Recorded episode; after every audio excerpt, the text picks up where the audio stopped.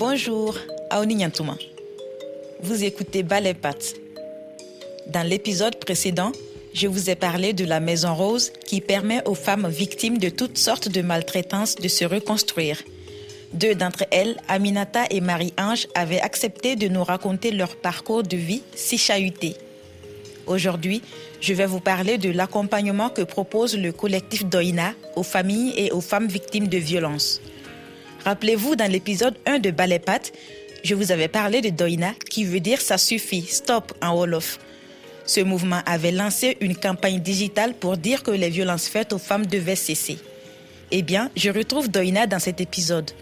Je parlerai aussi de Mamadou Thiam, ce père courageux qui défend sa fille de 13 ans victime d'un pédophile. Je suis Penaï Traoré et bienvenue dans Ballet Pat. Doina veut dire assez, ça suffit, stop. C'est une manière euh, assez radicale de dire il faut qu'on mette fin aux violences faites aux femmes. Il n'y a pas de compromis, il n'y a pas de demi-mesure, ça doit s'arrêter. Pour moi, le collectif Doina a non seulement compris que la lutte contre les violences faites aux femmes doit se faire sur le terrain numérique, mais il a aussi pris conscience que cette lutte ne se limite pas à la dénonciation de ces actes inadmissibles. D'une campagne digitale, Doina est devenue une oreille attentive et une structure de conseil pour les jeunes filles et les femmes victimes de violences. Je trouve salutaire que ces dernières sachent à qui parler, à quelle porte frapper quand elles ont besoin d'assistance.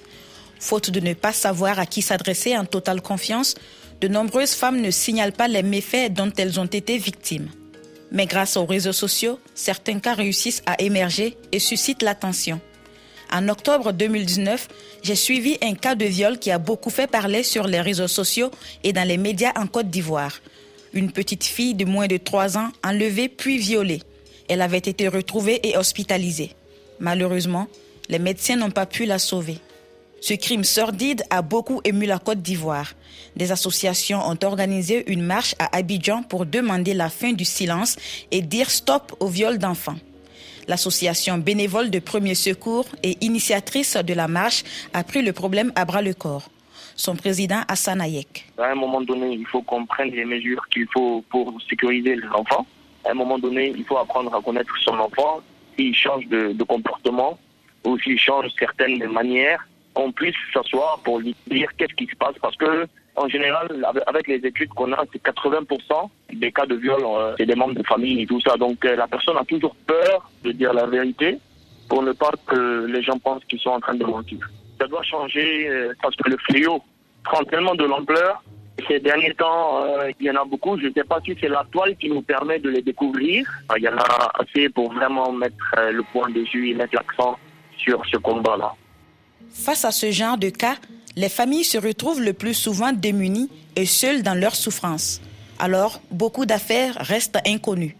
Au Sénégal, le collectif Doina a prévu de créer un fonds d'urgence pour les victimes de viols et autres violences faites aux femmes pour soulager les familles tout au long de la procédure judiciaire, de l'accompagnement médical et du suivi psychologique. Aïcha Awaba est membre de Doina et chercheuse sur les thématiques de discrimination de genre et de protection de l'enfance. On a eu deux cas récemment. Et les deux cas, c'est deux jeunes filles de 13 ans, 13 ans révolus. Et c'est les familles qui se sont adressées à nous. C'est bête, hein, mais on était déjà un petit peu content que les familles nous contactent parce que c'est pas toutes les familles qui portent plainte dans ce cadre-là. Surtout quand le criminel, le violeur, fait partie du cadre proche de la famille ou de la communauté. Ces deux jeunes filles ont été violées, l'une par son oncle, l'autre par un voisin. Et les familles se sont activées du mieux qu'elles pouvaient pour pouvoir faire les procédures judiciaires et que ces personnes-là soient punies à la hauteur de leurs crimes. Et j'insiste bien sur le mot crime, puisqu'on est en train de parler de criminalisation du viol. C'est des familles qui ont été dévastées par ces événements-là, qui ont peu d'espoir quant à la possibilité pour leur fille de se remettre de cette situation et d'avoir une vie normale, comme n'importe quelle autre petite fille. Les familles éprouvées qui décident de chercher une aide extérieure sont le plus souvent des familles dépourvues de moyens financiers.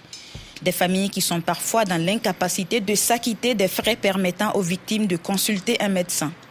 Cela constitue l'une des raisons qui les dissuade d'engager toute action judiciaire ou de faire suivre la victime par des spécialistes. Pour pouvoir assurer un minimum d'accompagnement médical et psychologique, on est à un coût moyen de 200 000 francs CFA. 200 000 francs CFA, sans notre accompagnement, la famille n'aurait pas pu l'assurer. Entre le transport, la prise en charge médicale, la prise en charge psychologique, les ordonnances, des choses basiques, voilà, qui font que ça nous tombe dessus du jour au lendemain. Et, puis il faut, faut, pouvoir donner une réponse pour minimiser les dégâts, tant qu'on peut, même si voilà, on ne pourra pas les effacer. 200 000 francs en moyenne pour euh, prendre en charge une victime. Pour l'instant, on a pu compter sur la bonne volonté de nos partenaires pour pouvoir justement accompagner ces jeunes filles-là, mais de manière formelle, on a besoin de financement. On a besoin de fonds, on a besoin d'une certaine synergie, d'une certaine synchronisation entre les différentes institutions qui sont à même d'apporter du soutien et de l'accompagnement pour ces victimes-là, pour pouvoir se dire que à l'avenir, si jamais il y a d'autres victimes ou survivantes qui viennent nous solliciter, ou familles de victimes qui viennent nous solliciter, j'ai pas envie qu'on soit pas capable de les aider. Des femmes et des jeunes filles qui se retrouvent complètement isolées après qu'il leur soit arrivé une injustice sans nom. On doit au moins pouvoir être capable de les accompagner. Vous l'avez entendu, Aïcha Awaba a évoqué deux victimes de viol que le collectif Doina accompagne. J'ai retrouvé la famille de l'une de ces victimes, une adolescente de 13 ans. Mais vous ne l'entendrez pas dans ce podcast. J'ai fait le choix de donner la parole à son père, Mamadou Thiam, qui est agent de sécurité. En raison de la sensibilité du sujet et par souci de protéger cette famille, son nom a été modifié. Elle se plaignait des maux de ventre, sinon des boutons à bas-ventre, mais elle se plaignait beaucoup de maux de ventre. Moi, je croyais que peut-être elle commence à prendre de l'âge et peut-être elle doit commencer à, à avoir ses règles. C'est pourquoi je crois, j'ai dit même à sa maman, euh, de la conseiller, peut-être elle va commencer à voir ses règles, c'est pourquoi elle a des mots à bas ventre. Or que c'était pas ça. Or que c'était pas ça. C'est au dernier moment que j'ai su que tous les douleurs qu'elle sentait là, c'était à cause de ce viol-là. Alors il y a mon petit frère, la, femme de mon petit frère qui l'a amené à l'hôpital euh, pour voir un gynécologue. Euh, alors le gynécologue l'a dit que la fille a été violée. Alors je lui ai demandé qui t'a fait ça. Il m'a dit que c'est tonton Tafa qui l'a fait ça. Ah non, j'étais complètement... Vraiment, je n'arrivais même pas à, imaginer ça, vraiment. J'étais complètement bouleversé. Complètement bouleversé. Ce jour-là, vraiment, je ne veux même pas me rappeler de ce jour-là que vraiment c'était tellement terrible. Je n'arrive même pas à, trouver les mots, quoi. J'ai pleuré. J'ai pleuré. J'ai resté des nuits à pleurer. J'arrivais pas même pas à manger. J'arrivais pas à dormir. Parce que ça m'a bouleversé complètement. Dans les sociétés africaines, l'honneur de la famille est plus que sacré. Il est impensable d'y attenter. Au Sénégal, il y a tout un langage sémantique en Wolof autour des liens familiaux pour régler les conflits dans l'entre-soi familial afin de faire régner paix et cohésion. Le masla, qui est cette tendance à régler des problèmes à l'amiable. Le sutura, qui veut dire discrétion, consiste à étouffer tout problème qui pourrait écorner l'image de la famille. Enfin, le mouille, la capacité à endurer la douleur, la souffrance. En écrivant ces lignes, je me rends compte que ces concepts détournés de leurs objectifs initiaux ne sont pas le propre de la société sénégalaise. Ils existent aussi dans la communauté mandingue. Le mougne et le sutura me font penser à d'autres mots en langue bambara qui sont mougnou, qui veut dire prendre sur soi, endurer ses souffrances sans faire de bruit, et sutara, se préserver, faire preuve de retenue. Toutes ces valeurs qui devraient initialement régir une bonne entente dans la communauté sont bien trop souvent instrumentalisées pour instiller une pression pernicieuse sur les femmes. C'est ainsi que la plupart du temps, dans les affaires de violence sexuelle, ce sont les proches qui contraignent les victimes à garder le silence afin de préserver l'honneur de la famille. Agaran féministe et présidente de l'association Walou, qui veut dire secourir en Wolof. En fait, nous, comment nous le voyons, le masla et le sutura, dans le cas des, violences, c'est des mots. C'est des mots que notre société euh, cultive depuis le début parce que, euh, comme vous le voyez, depuis lors, des associations, des ONG, euh, en tout cas beaucoup de structures ont été créées afin de lutter contre les violences faites aux femmes.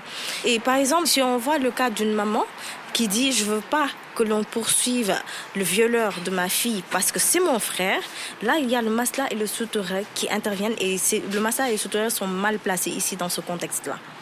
Parce que la famille va toujours être là à trouver des excuses à ce criminel. Je peux l'appeler un criminel. Euh, parce que juste, euh, soit c'est mon frère, mon oncle, etc. Mais non. Parce que ce même frère-là, cet oncle-là peut faire ça à d'autres petites filles à d'autres filles ou femmes, peu importe. Mais en tout cas, l'essentiel, c'est de pouvoir agir en conséquence et de pouvoir poursuivre ces personnes. Ayaran Ndiaye a particulièrement été touchée par l'histoire d'une petite fille. Une histoire qui ne peut laisser insensible. Dernièrement même, on m'a raconté le cas d'une jeune fille qui est à Saint-Louis, qui a été violée par euh, son cousin, je pense, qui habite dans la même maison qu'elle. Donc après le viol, tout le monde est au courant, mais le cousin, il reste quand même dans la maison. Personne ne le dénonce. Lorsque tu vois la petite, tu vois qu'elle est traumatisée. Tu vois qu'elle ne va pas bien dans sa peau et tu vois qu'il euh, y a quelque chose qui lui manque. Et pourtant, personne ne réagit. Et moi, je me dis qu'il faut que cela cesse. Il faut que les gens puissent voir euh, la détresse dans les yeux de ces personnes qui ont subi ce genre de traumatisme. Il faut qu'on puisse les aider. Ce concept culturel est tellement ancré dans la société sénégalaise qu'on en vient à brimer les droits des victimes. Au nom du masla, du mouille, du soutoura, on demande aux victimes de violences sexuelles qu'elles se taisent, même si les violeurs vivent avec elles sous le même toit. Au nom du masla, les violeurs restent impunis. Mamadou Thiam a décidé de briser ce code culturel, quoi qu'il lui en coûte. Je vais aller jusqu'au bout. Et c'est normal. Parce que tu sais que euh, ici en Afrique, euh, les gens parlent beaucoup de, comme on le dit en Wolof, de masla, quoi. Bon, on dit que bon, c'est pas grave, c'est entre familles, on gère ça en famille, on laisse ça tomber. Mais alors les gens, ils continuent à faire ça. Pourquoi? Il y a des gens qu'on doit protéger. Il y a des souches qu'on peut régler ça en famille. Mais il y a des souches qu'on ne doit pas protéger.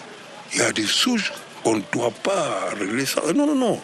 Je ne peux pas régler ça en famille. Il y a des gens qui me demandent de laisser tomber, puisque, bon, voilà, ça peut gâcher la famille et tout. Mais lui, ce qu'il a fait, il a gâché la famille. Parce que c'est des souches inoubliables. Ça reste gravé dans ta mémoire. Moi, ça, là, je ne peux pas l'oublier. Elle aussi, elle ne va jamais oublier ça. Sa maman, ses tantes, ses frères, ses sœurs, ils vont jamais oublier ça. Et puis on laisse le gars partir comme ça pour dire que non, c'est entre famille ça. Non, non, non, non, non, loin de là. Même à cause du masla Personne, personne, ce mot masla là, je ne peux plus l'entendre. Je ne peux plus l'entendre. Je n'ai jamais fait de mal à personne. Je n'ai jamais été à la police. Je n'ai jamais porté plainte à personne. Mais ce gars-là, j'ai vu le suivre jusqu'au bout. La fille, elle saura que son papa est là. Ça, je vais le défendre jusqu'au bout. Ce qui est arrivé à sa fille de 13 ans a complètement changé sa perception sur le masla. Il a décidé de se battre pour sa fille et pour toutes les autres victimes de viol. Il souhaite surtout que les violeurs soient punis à la hauteur de leurs crimes. C'est grâce à une autre femme, en l'occurrence sa patronne, que Mamadou Thiam a pu rentrer en contact avec le collectif Doina. Ils ont décidé de me soutenir. Après, ils m'ont même recommandé avec des psychologues pour m'assister moi, mais pour assister la fille aussi. Vraiment, ils me soutiennent. Elles m'ont beaucoup aidé. Elles m'ont beaucoup aidé. Vraiment, moi, je ne croyais pas aux psychologues. Je ne croyais pas aux psychologues. Je croyais que ce qu'ils font là, c'est du n'importe quoi. Mais avec ce problème-là, j'ai découvert que vraiment, les psychologues là, elles sont formidables. Oui, elles m'ont beaucoup aidé. Elles m'ont beaucoup aidé. Actuellement, j'arrive à parler sans pleurer. J'arrive à manger un peu. J'arrive à dormir. Donc, bien vrai que c'est difficile, je sais que. Bon, ça va, quoi. Ça va, j'essaye. Sans eux, mon vieux, euh, je ne sais pas, là, aujourd'hui, hein, parler avec toi. Ce père de famille qui n'a pas les moyens de payer les services d'un avocat est aussi allé chercher une aide juridique auprès de l'Association des juristes sénégalaises. Cette organisation conseille et accompagne bénévolement les femmes victimes de violences. La détermination de cet homme m'a épaté parce que dans l'éducation que j'ai reçue et ce que j'ai observé autour de moi, c'est la mère qui est souvent le premier soutien de sa fille. C'est à sa mère, en tout cas à une femme, que la victime a tendance à se confier. Sans doute se dit-elle, seule une autre femme est en mesure de comprendre ces choses-là.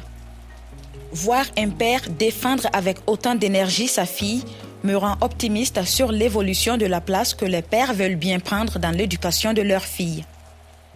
Malgré ces faits de viol avérés, le principal accusé, l'oncle de la fillette du côté maternel, continue de nier les faits et sa famille de le soutenir face à Mamadou Thiam.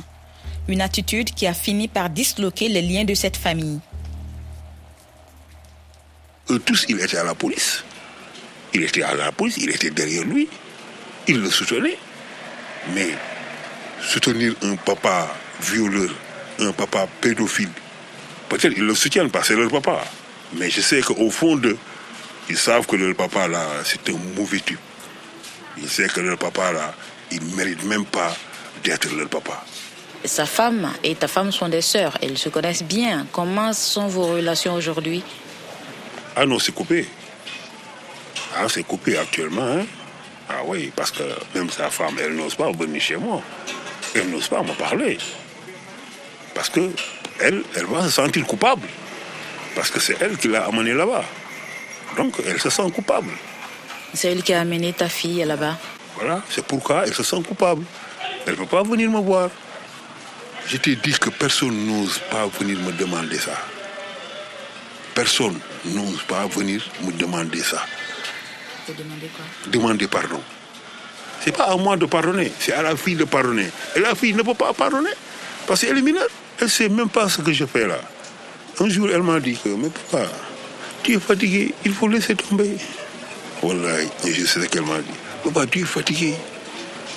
Tu n'arrives pas à dormir, tu n'arrives pas à manger. Il faut laisser tomber. J'ai non, Laisse-moi faire. Tout ce que je fais là, c'est pour toi. C'est pour toi, laisse-moi faire. Comment ne pas être admiratif devant ce père courageux? Si vous avez envie d'entendre des parents aussi déterminés qui disent bas les pattes pour défendre leurs enfants et surtout que ces actes intolérables cessent, abonnez-vous à ce podcast, parlez-en autour de vous, mettez des étoiles, des pouces et des commentaires. C'est ce qui permettra à ce podcast d'être mis en avant et donnera plus de visibilité à ce sujet primordial. Dans le prochain épisode, je vous dirai comment les séries télé se sont emparées des problématiques de la femme spécifiquement la question des violences sexuelles. Je suis Penaï Traoré. Merci de m'avoir écouté. À la prochaine, Kaoubin.